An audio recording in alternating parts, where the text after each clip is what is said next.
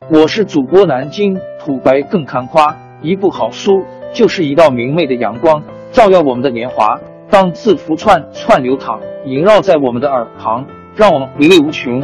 天津上元书院又和你们见面了，欢迎您的收听。听众朋友们，大家好！开讲前先打个小广告，作为主播，你们的关注和打赏是对我努力工作认可的结果。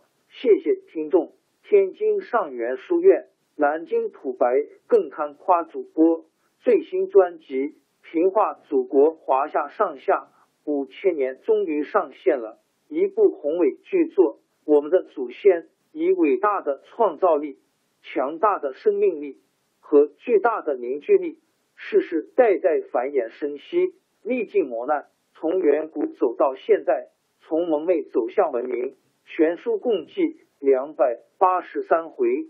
作为播客，我劳动我所得，付费的有声书来了，你愿意为此花钱花时间吗？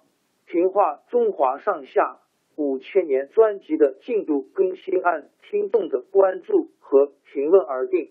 喜马拉雅号 UID 七三二六四零二二，微信号 sh 八五七三零一四四九。请多多关注，多多打赏，谢谢大家，谢谢。下面正式开讲《评话中华上下五千年》专辑。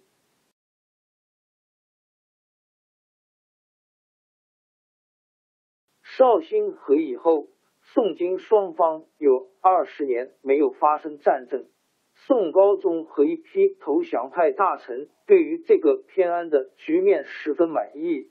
在临安修筑起豪华的宫殿府邸，过着纸醉金迷的生活，把收复失地的事忘记得一干二净。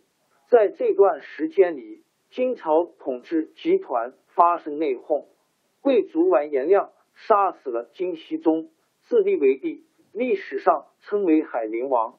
完颜亮把金朝的京都从上京迁到燕京，一心想发动战争。消灭南宋。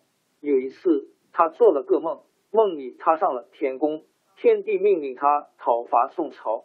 他跟大臣谈起这个梦，一些凑趣的大臣都说这是个好兆头，向他祝贺。完颜亮就把发兵南侵的事决定下来了。完颜亮准备发兵的风声传到临安，有些官员要朝廷早做准备。反而被宋高宗斥责是造谣生事。有一回，金朝派使臣施一生到临安，宋高宗叫大臣张涛迎帝都接待。张涛想从施官生那里探听消息。施一生原来是宋朝的官员，也想透露点消息给张涛，但是旁边有金朝的随从官员，不好明说，只好暗示说。今天北风可刮得厉害啊！又拿起几案上的笔说：“笔来，笔来，笔和笔同音，笔来就是都来的意思。”张涛得到施医生的暗示，连忙把金兵要大举南下的消息告诉宋高宗，但是宋高宗只当耳边风。公元一一六一年九月，完颜亮做好一切准备。发动全国六十万兵力，组成三十二个军，全部出动进攻南宋。出发之前，完颜亮趾高气扬的跟将领们说：“从前梁王只务术进攻宋朝，费了多少时间没取得胜利？我这次出征，多则一百天，少则一个月，一定能扫平南方。”完颜亮的大军逼实进淮河北岸。防守江北的主帅刘琦因六正在生病，太傅帅王权到淮西寿春防守。王权是个贪生怕死的家伙，听到金兵南下，吓得丧魂落魄，根本没想抵抗。完颜亮渡过淮河，王权还没见到金兵的人影儿，早已闻风逃奔，一直逃过长江，到采石才停下来。宋高宗听到王权兵败，才害怕起来。他把王权撤了职，另派李显忠代替王权的职务。并且派宰相叶一问亲自去视察江淮守军。叶一问也是个胆小鬼，不敢亲自上前线，另派一个中书舍人文官明于允文为老采石的宋军将士。于允文到了采石，王权已经走了，接替他职务的李显忠却还没到。对岸的金兵正在准备渡江，宋军没有主将，人心惶惶，秩序混乱。于允文到了江边。只见宋军兵士三三两两垂头丧气的坐在路旁，把马鞍和盔甲丢在一边。于允文问他们说：“金人都快要渡江了，你们坐在这里等什么？”兵士们抬头一看，见是一个文官，没好气的说：“将军们都跑了，我们还打什么仗？”于允文看到队伍这样涣散，十分吃惊，觉得等李显忠。来已经来不及了，就立刻召集宋军将士，告诉他们说：“我是奉朝廷的命令到这里来劳军的，你们只要为国家立功，我一定报告朝廷，论功行赏。”大伙儿见于允文出来做主，也打起精神来了。他们说：“我们吃尽金人的苦，谁不想抵抗？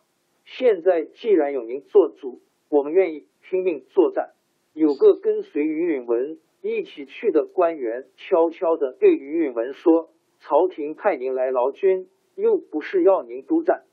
别人把事办的那么糟，您何必背这个包袱呢？”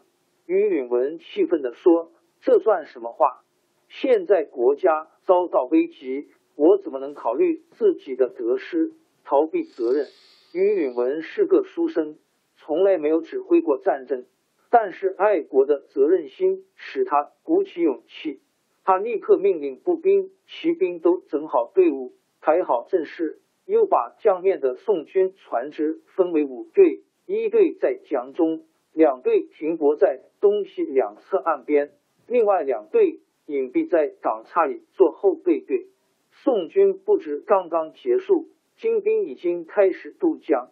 完颜亮亲自挥动着小红旗指挥，几百艘金军大船迎着江风，满载着金兵向南岸驶来。没有多少时间，金兵已经陆续登岸。于允文命令部将石俊率领步兵出击，石俊挥舞着双刀，带头冲向敌阵。兵士们士气高涨，拼命冲杀。金兵进军以来。从没有遭到过抵抗，一下子碰到这样强大的敌手，就都垮下来了。江面上的宋军战船也向金军的大船冲去。宋军的战船虽小，但是很坚实，就像尖利的钢刀一样，插进金军的船队，把敌船拦腰截断。敌船纷纷被撞沉，敌军一半落在水里淹死，一半还在顽抗。太阳下山了，天色暗了下来，江面上的战斗还没有结束。这时候，正好有一批从光州（经河南黄州）逃回来的宋兵到了采石。于允文要他们整好队伍，发给他们许多战旗和军鼓，从山后面摇动旗帜，敲着鼓绕到江边来。江上的金兵听到南岸鼓声震天，看到山后。无数旗帜在晃动，以为是宋军大批援兵到来，纷纷逃命。金军遭到意料不到的惨败，气得完颜亮暴跳如雷，一肚子怒气全发泄在兵士身上，把逃回去的兵士全拷打死了。于允文料想完颜亮不会甘心失败，当天夜里就把战船分为两队，一队开到上游。一队留在渡口，到第二天天蒙蒙亮的时候，完颜亮果然又派金军渡江，于允文指挥两队战船夹击。金兵尝过于允文的厉害，没心思反抗。三百只大船被困在江心和渡口，宋军放起一把火，把敌船全烧了。完颜亮在采石渡江不成功，又把他们的兵士。乱杀了一批，才带着留下的人马到扬州去，想到那里去渡江。宋军在采石大胜之后，主将李显忠才带兵到达。李显忠了解到于允文指挥作战的情况，十分钦佩。